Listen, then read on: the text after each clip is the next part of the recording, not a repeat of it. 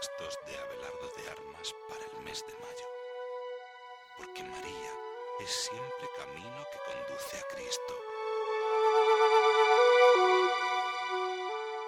Todo encuentro con ella no puede menos de terminar en un encuentro con Cristo mismo. ¿Y qué otra cosa significa el continuo recurso a María, sino un buscar entre sus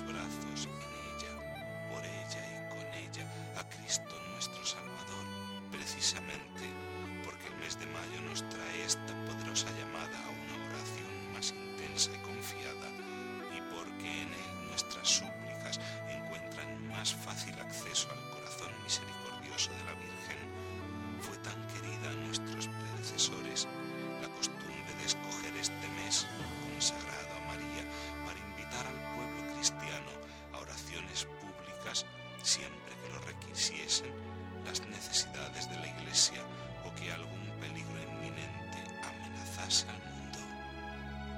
Pablo VI, 29 de abril 1965.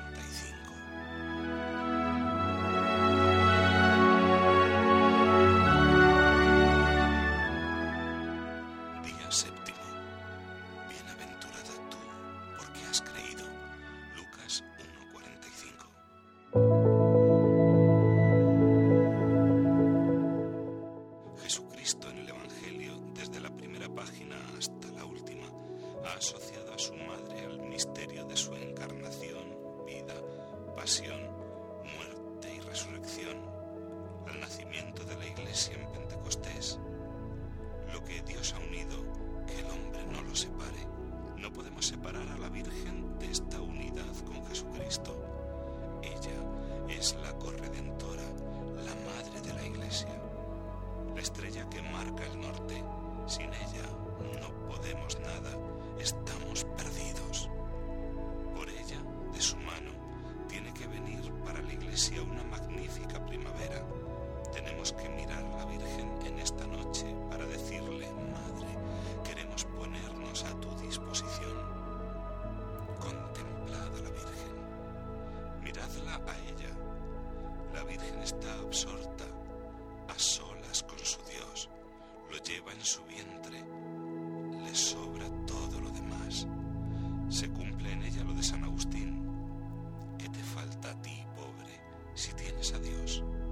¿Qué tienes tú, rico, si te falta Dios?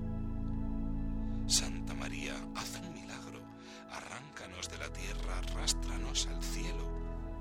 Danos un mensaje de eternidad. Enséñanos a vivir cara al cielo para poder pisar